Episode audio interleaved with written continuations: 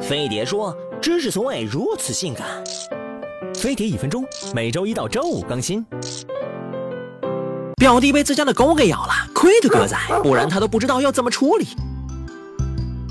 一旦被咬，必须马上冲洗伤口。如果伤口出血，把血挤出来再清洗。先用肥皂水反复洗，再用清水冲洗十五分钟，最后用酒精或碘酒消毒。这一步非常重要，无论伤口大小都得这么做。自家养的宠物狗都打过疫苗，先把狗隔离观察十天。十天内狗要是没出现流口水、精神萎靡、无辜乱咬等反常行为，那你就不可能染上病毒，可以不打疫苗。要是来历不明的狗，先按流程打疫苗。十天后狗没有发病，剩下的几针就能省了。这种十日观察法是世界卫生组织认可的，绝对靠谱。被表现异常的狗咬了，伤口清洗后马上去医院处理，一定要详细告诉医生狗的行为。三至五针的疫苗可以作用很多年，所以只要成功免疫过之后再被狗咬，只要打两针加强就可以了。